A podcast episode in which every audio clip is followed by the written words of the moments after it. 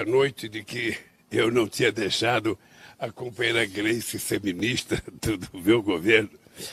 E eu queria dizer para vocês que quando eu chegar em casa agora, eu vou fazer um compacto de tudo que saiu na televisão, de tudo que saiu nos jornais, porque quem sabe vocês já tenham montado um ministério para mim. Quem sabe vocês tenham colocado um nome que eu nem tenha pensado, não tenha lembrado. Aí eu tiro proveito e faço a pessoa ser ministra. Mas eu tive uma discussão com a companheira Gleice e disse para a companheira Gleice que, primeiro, o PT é um partido muito grande, o PT é um partido muito importante, e o PT é um partido majoritário na montagem da governança dentro do Congresso Nacional. E é extremamente importante que uma figura importante como a Gleice, possivelmente a melhor presidenta de um partido em atividade é essa companheira, de uma qualidade extraordinária, a quem eu devo muito a minha vitória, a quem o partido deve muita dedicação dela. E eu achei que não é importante desmontar o partido porque nós ganhamos as eleições. Então a companheira Gleice tem um papel que, na minha opinião, não é mais importante do que o presidente da República, mas é muito importante manter o PT sabe, se organizando, manter o PT se fortalecendo. Uh, e, e, e, tem outras pessoas que podem, sabe, representá-la dignamente no governo, a começar da presidência da República. Então, o fato de eu ter dito para a Gleice que ela não vai ser ministra é, na verdade, o reconhecimento do papel que a Gleice tem na organização política do PT no Brasil. Todos vocês sabem que o PT é o partido mais importante dos setores progressistas desse país, é o partido de esquerda mais importante da América Latina. Daí, daí o Lulão Janjo, o Gleiso, o Gleiso. É o Janjo e o Gleiso, o Gleiso e o Janjo. Olha, gente, saudações democráticas, muito boa noite a todos vocês. Começando mais uma live do Conde aqui pela TV 247, pela TVT de São Paulo. E depois eu vou falar dos outros canais também. Não vou falar tudo agora para não ficar uma coisa muito chata, entendeu? Agora é o seguinte, eu, eu acho de suma importância comentar essa declaração de amor, né? A Glaze Hoffman porque de fato a Glaze foi, ela, ela chegou à presidência do PT no momento mais difícil do PT. Esse é o ponto, né? O momento mais que o PT mais ataques sofreu de todos os lados, né? No ápice de tudo, a Glaze chegou à presidência do PT e conduziu com, com enfim, com muito talento, né? Esse processo passou a prisão toda, a prisão política do Lula, sendo a representante do Lula fora é, da prisão política. Então, eu acho importante, eu também concordo, vou, deixa, deixa eu já tirar o Lulinha daqui, o Janjo, o Gleis. Eu concordo com o seguinte, eu acho esse tema é muito importante porque o PT precisa de coesão, é, precisa precisa estar tá muito forte e a Glaze não pode interromper o trabalho dela. Eu já eu já estava sentindo isso muito antes do Lula falar qualquer coisa com relação ao ministério. Né? É, eu estava pensando assim: será que o Lula vai tirar a Glaze do PT para colocar no ministério? Tem que ver muito bem isso. Então, isso acabou vazando para a imprensa e a imprensa vazou de maneira maliciosa, evidentemente, como se o Lula tivesse desprestigiando a Glaze, né? Ah, não vai dar o um ministério. Porque a imprensa acha que tudo é na base do ministério, né? É, não é assim que funciona. Ainda mais com gente séria como Lula, como Glaze, como partido sério como o PT. Então a Glaze ainda tem uma missão a cumprir no PT, porque, dadas as características que esse governo vai adquirindo aqui no sua, na sua pré-formação, eu acho que assim, não, não se assustem com o que eu vou dizer, mas o partido que vai fazer oposição a esse governo é o PT. Veja, vai fazer oposição é, construtiva, séria, qual, qualificada, né? O Brasil está sem oposição. A oposição brasileira é o que? A extrema-direita?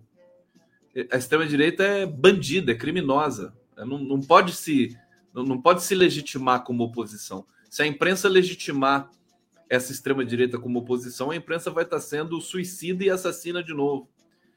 É, eu já estou brincando muito aqui, e, e na verdade eu estou brincando e falando muito sério. O líder da oposição hoje no Brasil é o Valdemar Costa Neto. Eu vou dizer isso, vou repetir isso até cansar, até, até que as pessoas comecem a repetir também comigo. Né? Até que uma comentarista da Globo News diga isso também, né? Assim, porque assistiu o Conde, aquela coisa toda, né? O Valdemar Costa Neto é o líder. Eu preciso escrever um artigo, daí a coisa fica mais profunda, né? Mas o PT vai fazer a sua posição. Porque o PT tem, tem dignidade, né? Sabe, você tem várias correntes dentro do PT, você tem vários olhares, mas sempre com compromisso com a democracia. Então, quem que partido que vocês acham, que setor da sociedade brasileira vocês acham que vai trabalhar para fiscalizar esse governo de frente ampla? É o PT. É isso. E o Lula sabe disso. E por saber disso é que ele precisa que a Glaze cumpra esse papel na presidência do PT é, ao longo, pelo menos, aí do primeiro ano, né, é, desse novo mandato, tá bom? Bom, reflexão inicial para vocês, sejam bem-vindos aqui na live do Conde. Ó, sextou! Sextou com a minha canequinha vermelha coletiva do Lula hoje foi muito importante. Ele estava fazendo um tempo sem falar, ele precisa aparecer de vez em quando, dar um oi assim, né? Porque senão as coisas começam a sair do controle, né? Acho engraçado quando ele fala assim, né? Oh, toda vez eu leio jornal, parece que meus ministros já estão todos nomeados, né? Inclusive, hoje tem várias matérias aí já garantindo que o Múcio já é ministro da Defesa, que o Dino já é ministro da Justiça, que. Deixa eu ver quem mais é, vários, né? Vários estão. O Haddad já é ministro da Fazenda, mas, sim, enfim, é aquela coisa. O Lula disse: só quando ele falar é que vai valer, né? Vocês podem falar à vontade aí, que não vai adiantar nada. Berenice! Berenice! Eu lembrei daquela música do, do Itamar Assunção. É Berenice, né? Não é Berenice. O Itamar Assunção não tem uma música chamada Berenice? Berenice Magalhães Lopes, Gleisi Hoffmann é fundamental na presidência do PT. Vai unir o PT para ajudar Lula a governar. Lula é gênio. Gênio e é, o Lula tem gratidão, reconhecimento, ele é um cara muito bacana, é, diferente de tudo que a gente já viu por aí, né? Ana Calabria, Gustavo aqui, o Condado pensa igual, as divergências são poucas. Super beijo para Ana Calabria. Maria Noemi Condão, se ele não for preso antes, né, Condão? O Bolsonaro, né? Sim, se ele não for preso antes. Olha, olha o desagravo a Glaze aqui e o carinho para Glaze. É, Josineide Luna, Glaze Hoffman, digna e corajosa presidente do Partido dos Trabalhadores. A Glaze deu um show na presidência do Partido dos Trabalhadores. Não é mole ser presidente do Partido dos Trabalhadores. PT é um, um desafio. Não é mole nem ser filiado ao PT. Porque você é instado a não se é, omitir, né? Quando você é filiado ao PT, você tem que estar tá lá, você tem que estar tá na luta, você tem que estar tá prestando contas, né? É, é, um, é uma odisseia, uma emoção especial é, ser é, filiado ao Partido dos Trabalhadores. O Partido dos Trabalhadores está num momento muito bom, muito forte também. Mauro Jorge, Gleice presidiu o PT com mestria, maestria e, e por isso o Brasil avermelhou. Não foi fácil, né, gente? Aqui, Jurandir Alves, manda um abraço para Chapecó, Santa Catarina Conde. Aê, Chapecó! Segura o meu abraço, Chapecó. E aqui, Mabel Chaves, sobretudo, precisamos de uma deputada incisiva e certeira como Glaze na Câmara. Deixa eu ver o que mais que tem aqui. Tem muitas mensagens bonitinhas aqui que chegaram antes de eu começar a live. Tava só olhando aqui. Tinha, tinha uma que dizia aqui Ai, tô com abstinência do Ah, eu acho tão bonito isso, tão fofo. Será que eu vou achar essa mensagem? Não vou achar. Devia ter marcado ela, né? Bom, não, acho que tá quase, tá quase. Aqui, deixa eu pegar o Luiz Matos aqui. Afirmam que Múcio seria o cupincha das malditas Forças Armadas. Como tenho dito, Lula pede para apanhar e quem sente as porradas na cara é o povo. Calma, Luiz Matos, calma. Calma que A gente vai ficar de olho nisso aí, né? Fátima França, boa noite, pessoal. Boa noite, Conde. Desde Americana, interior de São Paulo. Super beijo para Americana. Ah, ah, ah, Clotilde Bernal, hoje estou vendo em tempo real de Coimbra. Mando meu abraço quentinho pro Condão. Coimbra já deu, já já são três horas da manhã aí, minha filha. O você tá fazendo aí três horas da manhã? E Isabel Favel, Falvel. Oi, Condão amado, estou de férias, mas não deixo de, de te assistir. Beijos. Vamos lá? Não achei aquela da abstinência aqui. Se alguém que falou que está com abstinência do, da live, se você está me assistindo, publica de novo. Eu achei tão bonitinho. É Doralice. Não, Doralice. O Cláudio Enjec está dizendo aqui que a música do Itamar Assunção é Doralice. Não, não é Doralice. Doralice é do, é do Dorival Caymmi. É, eu toco essa música, adoro essa música, né? Como é que é o comecinho dela? É... Como é que é o comecinho de Doralice? Alguém pode cantarolar aqui para mim? É... Que foi que me disse? Ilusão do meu violão. Doralice, eu bem que ele disse. Amar é tolice, é bobagem, ilusão. Eu prefiro. Já esqueci a letra, né? Tô ficando velho. Mas acho que o Itamar tem uma chamada Berenice. Bom, vamos, vou começar com um dado hoje que não é um dado muito bom, aliás, é chocante. Chocante que é o número de pobres do Brasil, né? O dado que saiu hoje. Gente, um terço da população brasileira está na miséria. É um número recorde, tá? Acho que nem quando o Lula chegou à presidência pela primeira vez tinha uma população desse número, desse tamanho na pobreza brasileira. Pobreza no Brasil alcança recorde de 62,5 milhões de pessoas em 2021. Parcela considerada pobre correspondia a 29,4% da população, diz IBGE. A pobreza e a extrema pobreza atingiram níveis recordes no Brasil em 2021, é uma análise do IBGE. No ano passado, 62 milhões de pessoas eram consideradas pobres no país. O número correspondia a 29,4% da população, um terço da população, né? 212 milhões. Dos 62 milhões de pobres, né? 17,9 milhões viviam em situação de extrema pobreza. Esse número representava 8,4% da população total. São as pessoas que a gente viu, enfim, morando na rua, população de rua. São Paulo continua parecendo um campo de refugiados. É, continua parecendo, basta você circular em São Paulo, passar, não precisa nem ser pelo centro. Qualquer, qualquer lugar de São Paulo, você vai achar pessoas se protegendo embaixo de marquises, de pontes, de árvores, de praças, tudo, de todo lugar. É algo assim é, escandaloso. E as pessoas que disputavam o lixo, né? Aquela imagem também que ficou conhecida. E para não dizer também a fila do osso, né? As pessoas que ficavam ali para pegar o que restava ali nos açougues, né? É, tanto os contingentes quanto os percentuais são os mais elevados de uma série histórica iniciada em 2012. O grupo abaixo da linha da pobreza, 600, 62 milhões, disparou 22,7% em 2021. Olha o que o Bolsonaro está deixando para trás, né? Vamos, nós não vamos esquecer, viu? Não vamos esquecer. Um acréscimo de. É claro que o Lula vai reverter esse quadro. É, eu, eu quero, eu vou estar aqui com vocês, né, ao longo de 2023, e eu acho que o desafio é o tempo, né, de reverter esse quadro, conhecendo Lula, conhecendo os integrantes aí desse governo, conhecendo o PT. Eu quero valorizar também muito o PT nesse governo, já que é um governo de uma frente tão ampla, em que vão participar uma, uma quantidade grande de partidos, né? mas o núcleo forte, conceitual, é o Partido dos Trabalhadores. Então, eu faço questão de deixar isso bem demarcado aqui em todas as minhas reflexões. É como se a população inteira do Paraná 11,6 milhões, tivesse migrado para a pobreza.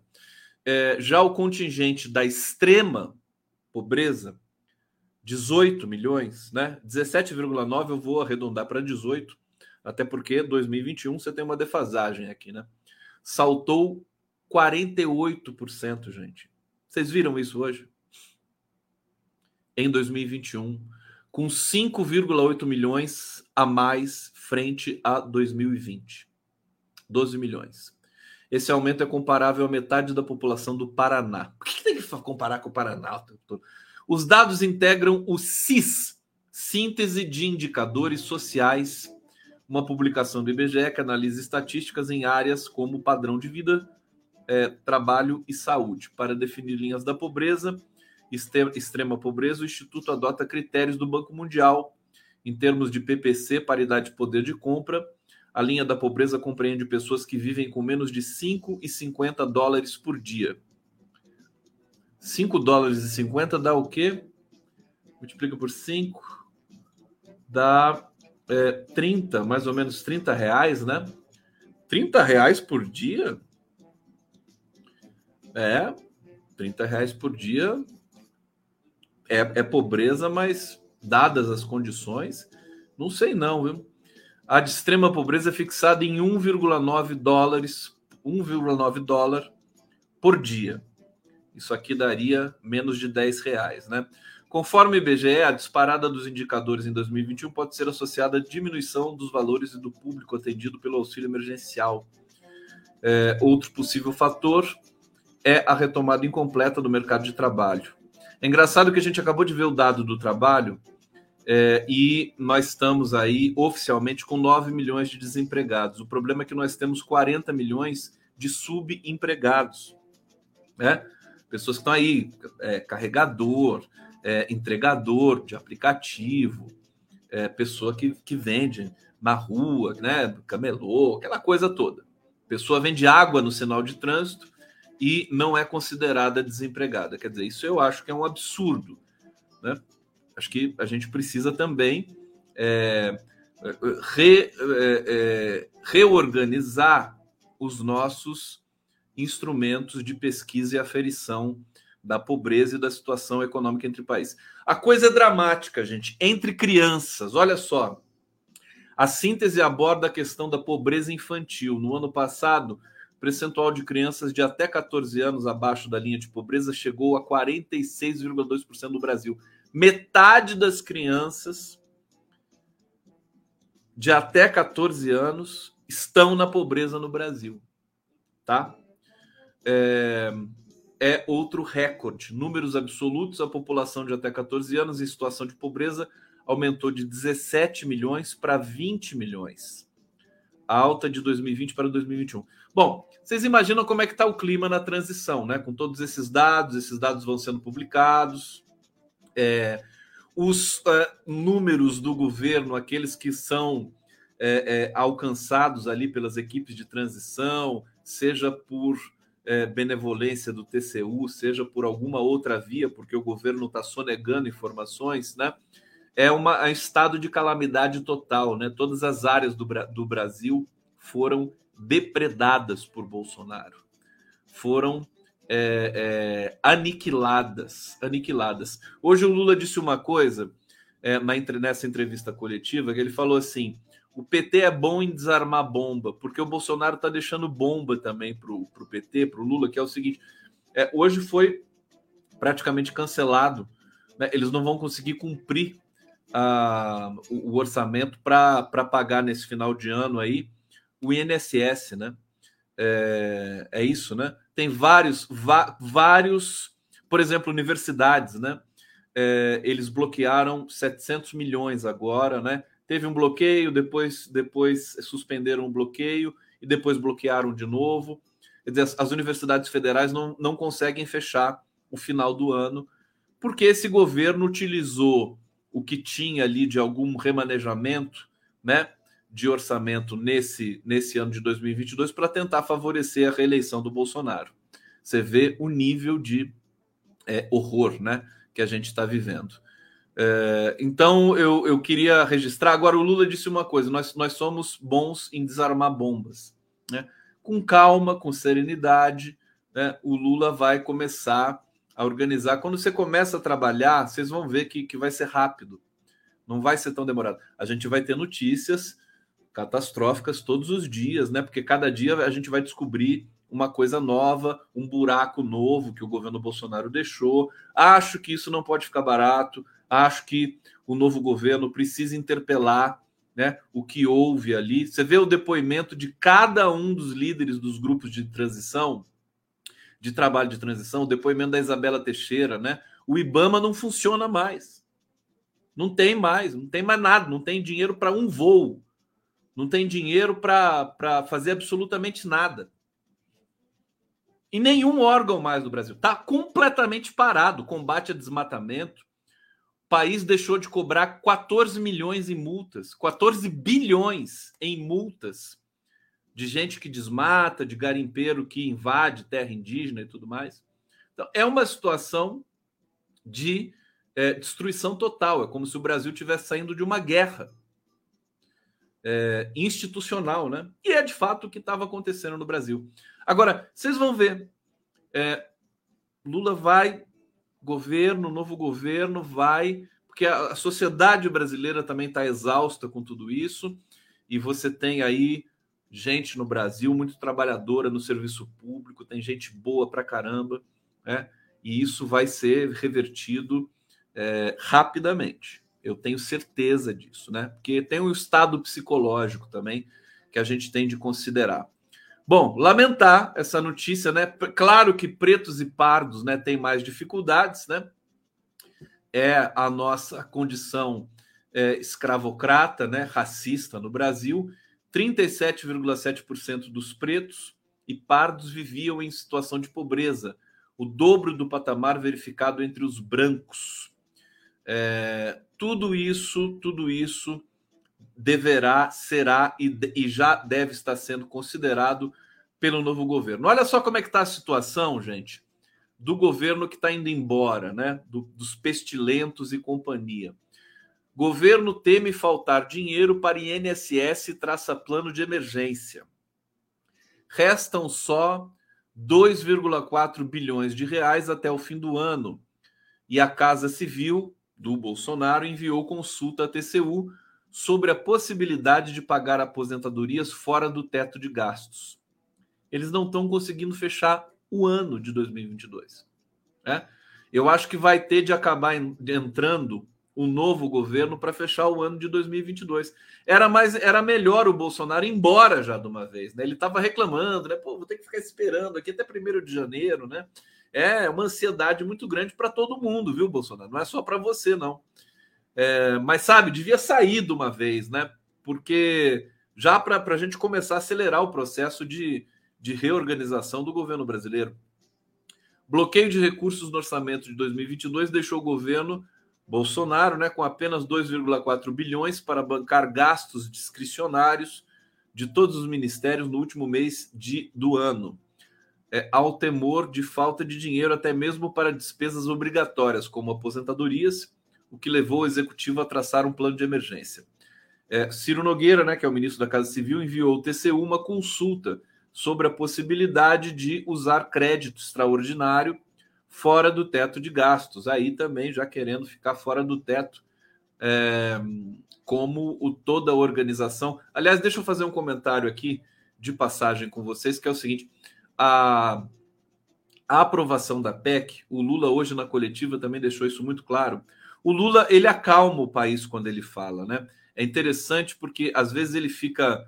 Agora ele fez a cirurgia né, na, na, nas, na, nas pregas vocais, na prega vocal esquerda, né? É, e ficou duas semanas sem falar publicamente. Ele só falou internamente, né? E hoje, pela, depois de duas semanas, ele volta a falar. Então, é importante ele falar, né? Nós, nós precisamos é, que o Lula fale, porque o Lula organiza as coisas ele dá tranquilidade, né? É, para inclusive para os próprios integrantes ali do grupo de transição que assistiram atentamente também a entrevista que ele deu, que foi ali no Centro Cultural Banco do Brasil mesmo. Fizeram ali uma tenda, né, para ele dar a entrevista. E, enfim, é, é, importante que ele que ele que ele ele chegue às vezes, né, para dizer é, sobre as coisas que estão acontecendo no Brasil. E ele falou sobre a PEC. Você vê que tem especulação da PEC em todo lugar, que o Congresso não vai aprovar, que o Congresso não quer deixar quatro anos, que é, é, o, o, o, o, o grupo de transição não está fazendo a pressão necessária. É tudo especulação.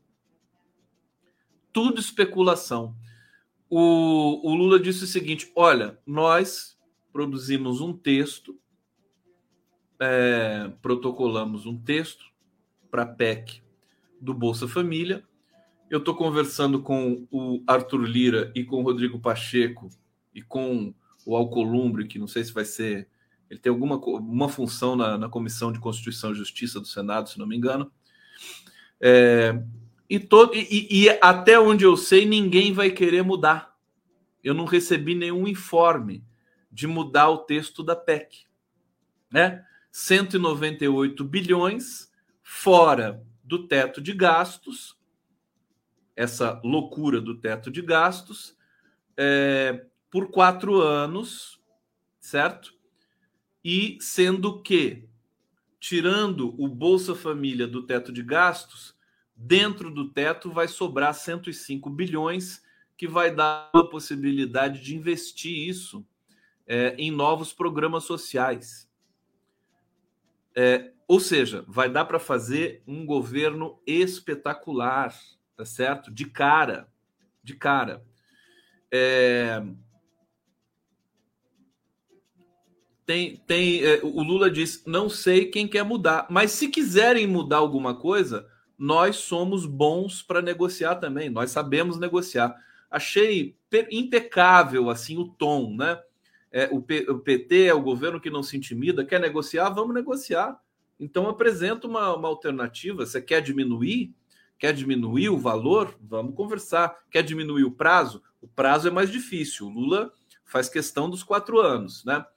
Eu acho que isso está tá bem encaminhado. Muita gente fala: não, não dá para confiar no Congresso, não dá para confiar no Lira, não dá para confiar no Rodrigo Pacheco. Mas é o início do governo, é o pontapé inicial. A crise mesmo vai vir depois, né? Crises com Senado, com Câmara, isso tá, tá já está guardado para depois. Mas neste momento, eu, pelo, por tudo que eu vejo, pelos comentários, pela, pela pirraça do Bolsonaro, de, de é, suspender o orçamento secreto, os 45 do segundo tempo, esse tipo de coisa, né? Provocações, o estilhaçamento do PL, o Partido Liberal, que é o partido Bolsonaro. Será que o PL vai conseguir? Olha, dentro do PL já tem voto para aprovar a PEC. Certo? Eu acho que essa PEC vai passar. Acho que não vai ter muito drama para isso. E nós precisamos também de mais confiança para esse processo. Só para comentar isso com vocês, né? É, agora, eu, só para completar a notícia aqui do, do descalabro que é o final desse governo, né? Final do governo Bolsonaro. Cadê o Paulo Guedes para dar uma entrevista coletiva? Né? Como é que você vai entregar o Brasil, Paulo Guedes? É, o cenário é considerado dramático. Sem uma solução, a perspectiva é que se avolumem as notícias de órgãos suspendendo atividades. É o que a gente está vendo nesse momento é um efeito dominó de suspensão de atividades, porque não tem dinheiro sequer para cumprir as é, despesas obrigatórias. O próprio governo está com dificuldades de segurar o bloqueio, que chegou a 15 bilhões em 22 de novembro, após a constatação de que as despesas com INSS e INSS subiram novamente. É, então, é um final é, dramático de governo Bolsonaro, não poderia ser diferente a, a, a, até porque toda a irresponsabilidade que ele né, constituiu aí, com medo de perder as eleições, sendo irresponsável, né, e, e levando o Congresso a cometer esses erros também gigantescos, mas agora, pelo menos no que, no que diz respeito ao Congresso, não é hora de caça às bruxas, é hora de apontar para o futuro, senão o Brasil pode ficar ingovernável de novo. Vamos lá! Olha, eu tenho uma surpresa hoje para vocês que é. Eu vou, vou ter, um, ter um clipe aqui muito especial do Tiganá Santana. Alguém conhece o Tiganá Santana aqui? Amanhã, Prerrogativas vai entrevistar o Tiganá Santana. E vamos falar de política, de política cultural, de música. O Tiganá é um dos principais compositores brasileiros do nosso tempo. Ele é o primeiro compositor brasileiro a compor em línguas africanas, o Kikongo e o Kimbundo. É, o Tiganá fez um trabalho maravilhoso com o Luiz Fernando Carvalho na preparação da série Independências, que está é, é, na TV Cultura nesse momento, né? Está na metade da sua, da sua história na TV Cultura nesse momento. E o Tiganá é uma potência política, né? É um cara que sabe é, situar a ancestralidade do povo negro do Brasil e sabe discutir a política, assim, é, de maneira a política cultural, sobretudo, e a filosofia. Ele também é um filósofo, ele é um poeta. Vou colocar ele na tela para vocês aqui de novo. O cara é sensacional. É, e é um músico também fantástico. Vou, vou, passar um clipe dele aqui no final, ele cantando em, em língua em quimbundo. E, e, e isso faz parte daquela minha ideia de observar o Brasil renascendo e trazer as, as, as pessoas que é, enfim, eu considero, mas muita gente considera as pessoas mais preparadas desse país, né? É, o, o Tigana Santana é muito preparado também. É, sim, eu trouxe o Paulinho Mendonça é, para falar de política cultural, para ver se a gente ajuda, colabora de alguma maneira, trazendo aí essas possibilidades, né? É importante que a transição e que todos, todos estejamos atentos a tudo isso, porque nem sempre embora nós tenhamos aí mil pessoas na transição é, e que são competentes na sua maioria, não dá para você, às vezes, escapa, né? Porque você tem, às vezes, o escopo de, é, de, de, pessoas competentes, qualificadas, é, limitado, né? Então, papel nosso é trazer essa gente boa do Brasil todo para vir aqui conversar, comentar e trazer novos pontos para discussões. Bom, deixa eu trazer aqui uma pauta agora sobre os militares. Deixa eu botar uma. Vamos botar uma vinheta. Agora estou com saudade das minhas vinhetas aqui. Cadê a vinheta do Condão? Que vamos ver uma vinheta para fazer a transição do.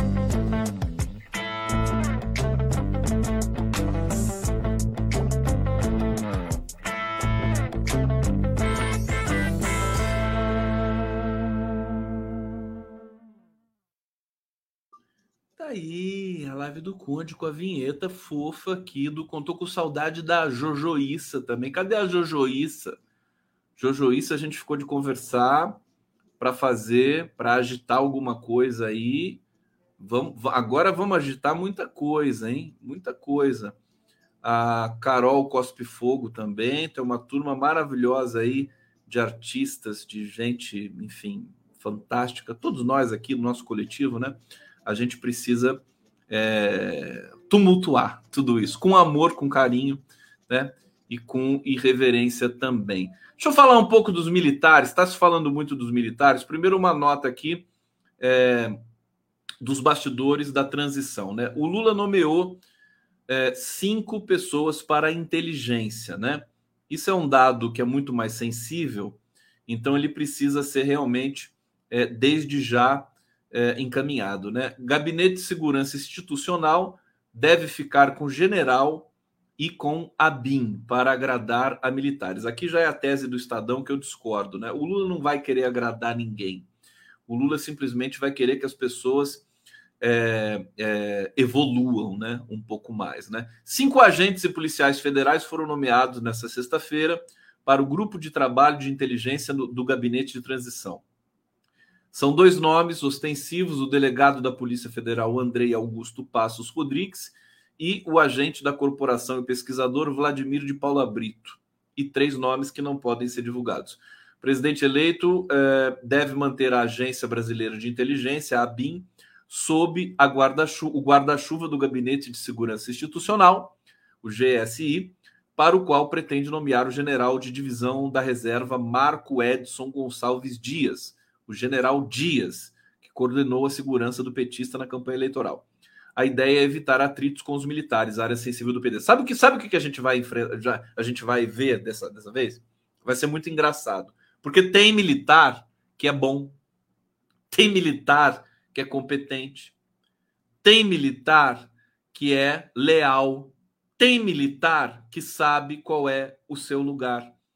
E esses militares, não por acaso, eles têm uma relação de a, afinidade e proximidade com o Lula. É incrível isso. É, com a Dilma também teve. A Dilma dizia, né, uma vez que eu encontrei com ela, dizia assim: é, todo presidente tem o seu general, né? Uma maneira meio até um pouco bruta de dizer, né? Mas a, o que ela estava querendo dizer é que todo presidente tem um general de, da sua estrita confiança. Ela tinha um general, o nome agora eu esqueço o nome do general da, da estrita confiança da Dilma. Mas o fato é que vão aparecer é, militares, generais que são é, que têm espírito democrático e sabem onde, onde, onde pisam e o que devem fazer né, para cumprir a sua missão no Brasil. E, e, a gente vai se deparar com isso. Então é importante a gente não generalizar nesse momento, a gente pode atrapalhar até é, é, esse início de governo Lula. Esses caras que estão aqui, por exemplo, nesse primeiro é, lote aqui de nomeações, é, ao menos tudo indica que são é, militares é, demo, com espírito democrático. Bom, a medida, segundo aqui o Jornal Estado de São Paulo, desagradou funcionário de carreira da ABIN que desejavam a volta do órgão para a Secretaria de Governo, onde esteve durante o governo Dilma. Também pretendem que a agência seja dirigida por um agente de carreira, já que no governo Bolsonaro ela esteve sob o comando de delegados da Polícia Federal, entre eles o Alexandre Ramagem, amigo da família do Bolsonaro. O grupo foi o último a ser nomeado no gabinete de transição. Bom, como a gente costuma dizer aqui, não dá para abraçar o um mundo, né? Nesse primeiro momento, Lula vai ter de fazer algumas escolhas, né? Priorizar algumas coisas, e eu acho que ele está sendo bastante bem auxiliado nessa questão aqui também. A experiência do Lula, a experiência dele de sindicalista, hoje também na entrevista coletiva que ele deu, ele falou: olha, é, eu. Entrevista coletiva do Lula hoje é absolutamente imperiosa e importante para vocês acompanharem. Eu estou com ela aqui na íntegra, tá em todos os lugares aí para vocês acessarem, assistirem, tá na TVT, tá no 247, é, porque ele colocou realmente a bola no chão, né? É, dizendo, por exemplo, olha, essa a questão dos ministros, eu vou primeiro, eu não vou nomear ministro antes da minha diplomação, tá? É uma questão, né? Claro que ele é muito malandro, né? No bom sentido, é esperto e é uma, é uma desculpa, né? É, um, é uma justificativa institucional para que as pessoas parem de ficar enchendo o saco dele, né? Ah, quem que vai ser ministro? Não, não, eu vou me diplomar. Depois de eu me diplomar, eu nomeio ministros, né? E foi assim que aconteceu em 2003 também. Embora todo mundo já saiba, não vai ter muita surpresa nessa nomeação de ministros também. Vamos, vamos combinar isso, né? Sabe? Não, acho que não vale a pena ficar especulando, mas não vai ter surpresa. A gente já sabe o que, que vai acontecer. E ele já disse: eu estou com 80% do ministério na minha cabeça. Agora, ele ponderou o seguinte: como a gente tem uma frente ampla, que tem vários, vários é, é, é, atores políticos do país que podem se aproximar ou podem se afastar desse momento, né? De uma por exemplo, o Aécio Neves, o PSDB teria muita chance de apoiar, de entrar para a base do governo Lula. E o Aécio Neves, o que, que ele disse? Ele disse: se o PSDB apoiar o governo Lula, acaba o PSDB. Eu acho que ele tem um pouco de razão, né? Porque daí o PSDB perde toda a sua referência, né? Então, mas agora vai ser difícil fazer oposição ao PT. O PSDB poderia escolher crescer, né?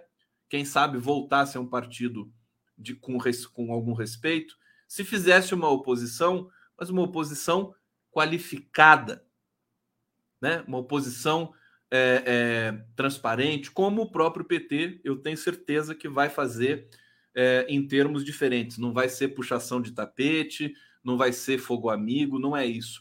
O PT vai ser, vai fiscalizar esse governo, vai ser uma coisa, acho que inclusive sem precedentes e fantásticas. E fantástica. Mas assim, para dizer para vocês das, dos detalhes do discurso do Lula hoje, da, da fala do Lula ali na coletiva, né? Ele disse: Olha, vou nomear o ministro da Economia, o ministro da Fazenda, é só olhar o que, eu, que foi o meu governo, o meu primeiro governo. É, vou nomear. Agora, eu não vou deixar de interferir, porque quem foi eleito fui eu. Ele diz isso, né? Então é evidente. Ele vai, suponhamos, né? Haddad, Pércio Arida, André Lara Rezende, para fazer aí a equipe econômica e ter divergência e ter um equilíbrio, né? É, agora, ele vai ele vai interferir, ele conhece, né? As coisas básicas da economia, né? É, são para ser tautológico, para ser óbvio, são básicas. O Lula domina isso. É uma conta simples que você faz.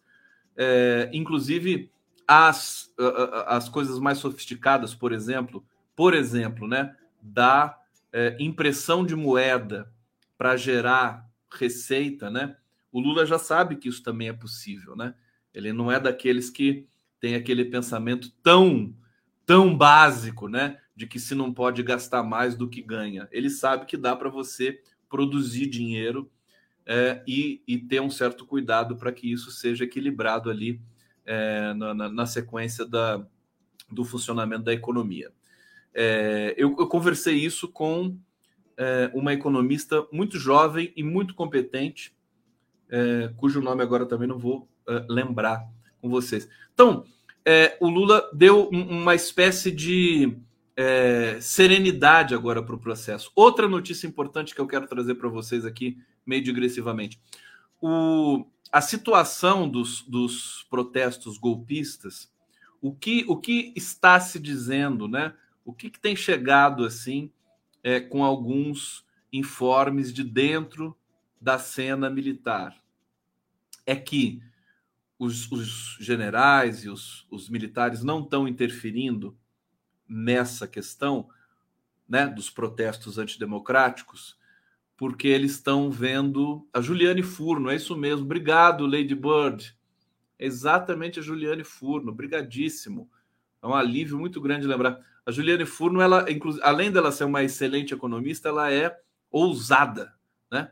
E ela não tem medo de produzir teses assim que parecem heterodoxas, que parecem assim muito ousadas, mas ela tem muita qualidade, muita consistência para falar. Ela é uma daquelas que diz que é, não tem problema você é, mandar imprimir dinheiro num dado momento, é, claro que sem ser um descontrole total, para você gerar é, um tipo de que isso não gera inflação, que isso é um mito e tudo mais, que a teoria econômica já superou isso faz tempo, né? É, porque às vezes pode ser esse, essa pode ser a solução para algum tipo de é, problema que o Brasil esteja enfrentando. É, mas eu estava dizendo é, dos militares, né?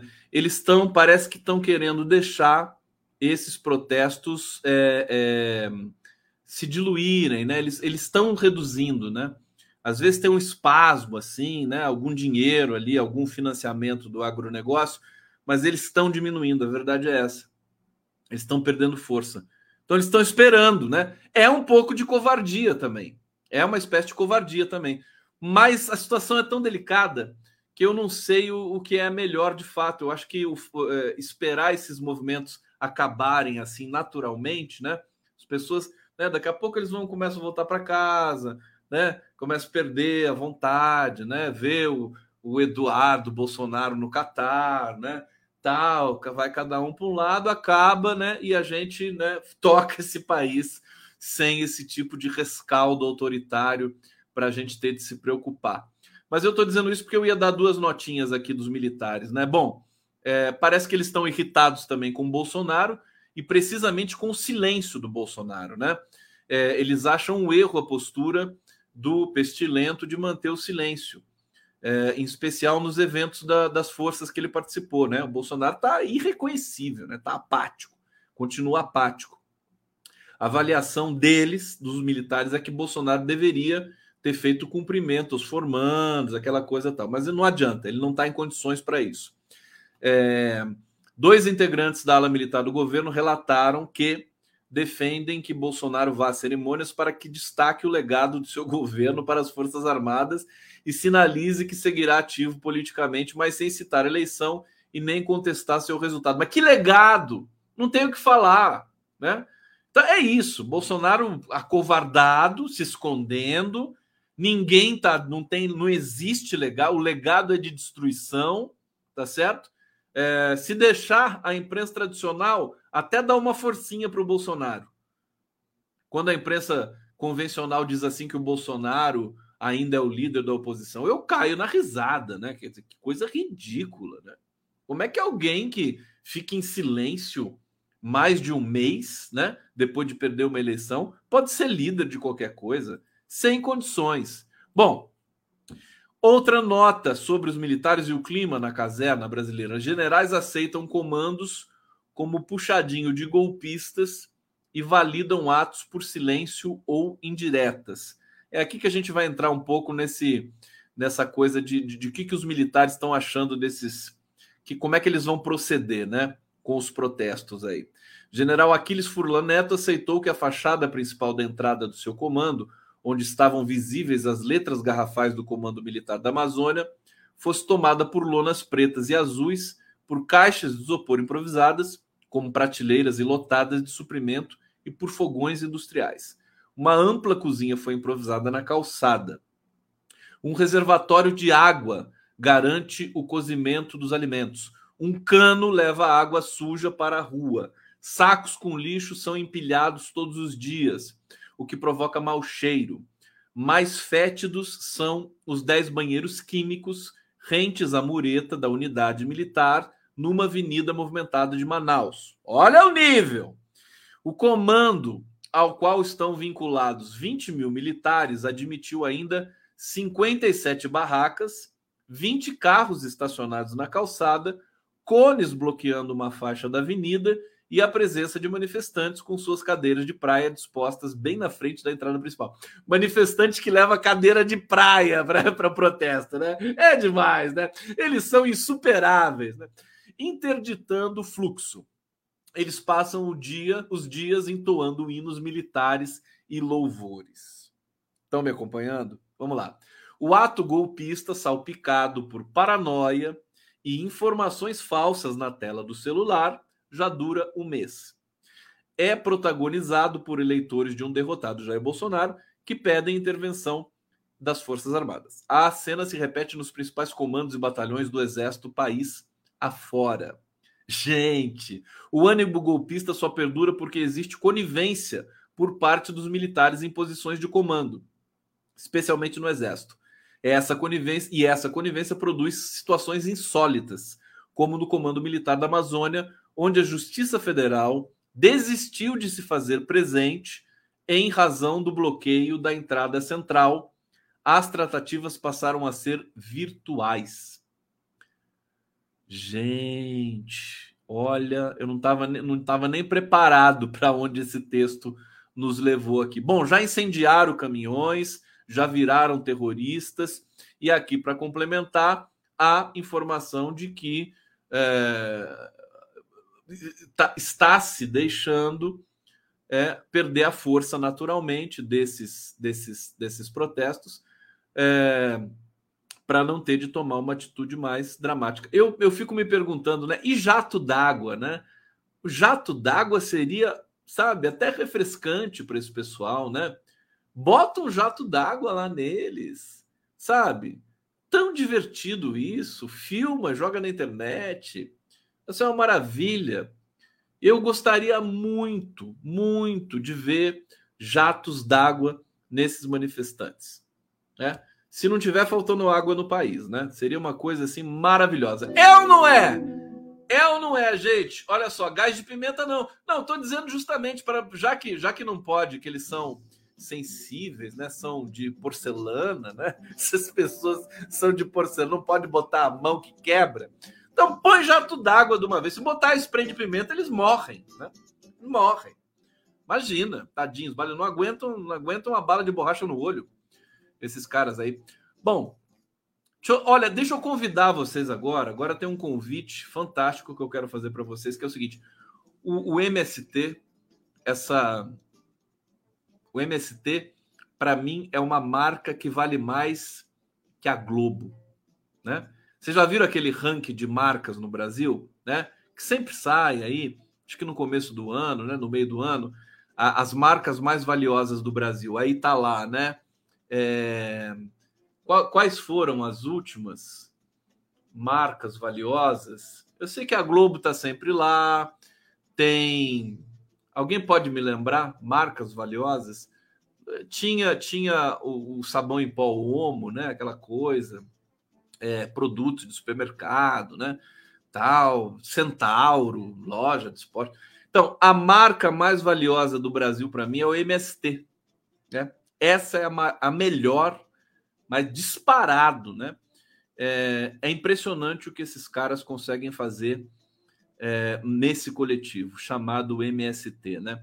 E o que, que eles estão fazendo agora? Eles estão fazendo um festival é, da reforma agrária em São Paulo, em São Paulo, no Armazém do Campo, em frente ao Armazém do Campo, na verdade, é, que tem ali um outro espaço que é do MST. Olha o cartaz deles como é lindo, ó. Vou colocar aqui para vocês.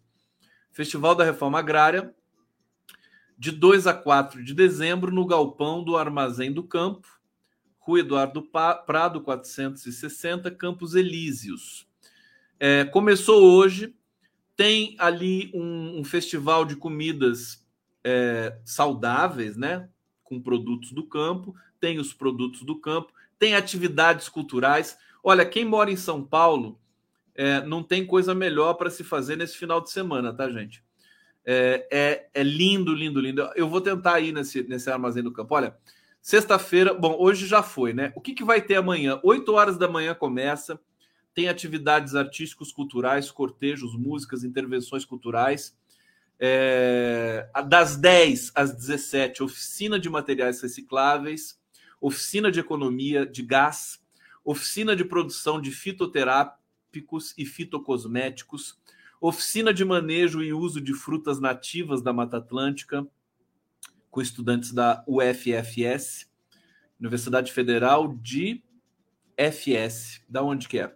é 15 horas tem Ciba, acho que é o artista. 17 horas, lançamento do livro Micronutrientes, de Ana Maria Primavesi pela expressão popular, é, com a participação de Virginia K, biógrafa de Ana, e Karim, filha. E às 18 horas, as cantadeiras. Tem coisa melhor? Hein?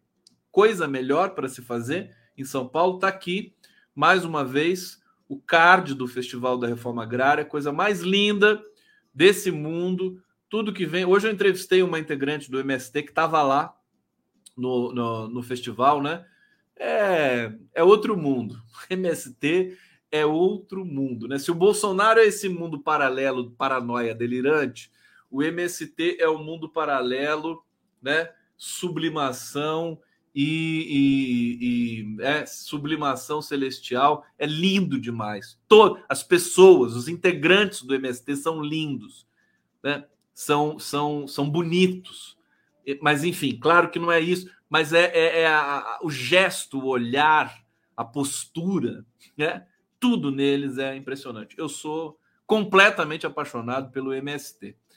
É, tá aqui então essa dica para vocês. Deixa eu trazer mais uma última notícia, porque eu vou tocar, vou colocar agora a música do um, Tiganá Santana para vocês. Uma última notinha aqui para vocês.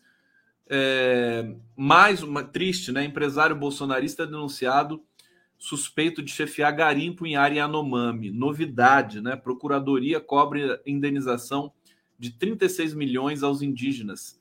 Defesa diz ver perseguição institucional. Nós vamos ver muito isso se repetir a partir do começo do governo Lula, né? É, esses garimpeiros sendo condenados, né? é, penalmente e obrigados a pagar multas milionárias para as comunidades indígenas, nações indígenas. Nós vamos ter o prazer de ver né, uma sequência, creio eu, muito forte. O Carlos Mink também vem falando isso. O pessoal, Marina Silva deu uma entrevista hoje fantástica também para a Globo News, é, com muita qualidade, né? Incrível como a Marina Silva cre cresce, cresce né? Quando está, mais uma vez, de posse e e, e aliada às pessoas que gostam do, do Brasil, né? Num certo sentido, o Bolsonaro também nos fez esse favor. Ele voltou a unir pessoas que é, não, de, não deveriam ter se desunido nunca. Bom, aqui para vocês, eu sou da freguesia, terminando aqui a live do Conde. Vou colocar o Tiganá Santana para vocês. Olhem que maravilha o que esse cara faz, né? Cantando aqui uma canção é, em Quimbundo. Um som maravilhoso. Um beijo para vocês. A gente se vê amanhã na live do Prerro.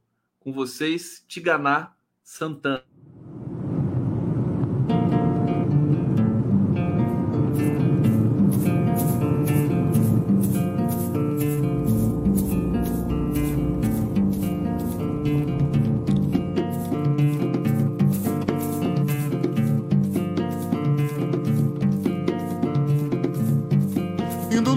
Mushima Talamungo é Indo Lulu ya Mushima Talamungo é Indo Lulu ya Mushima Talamungo é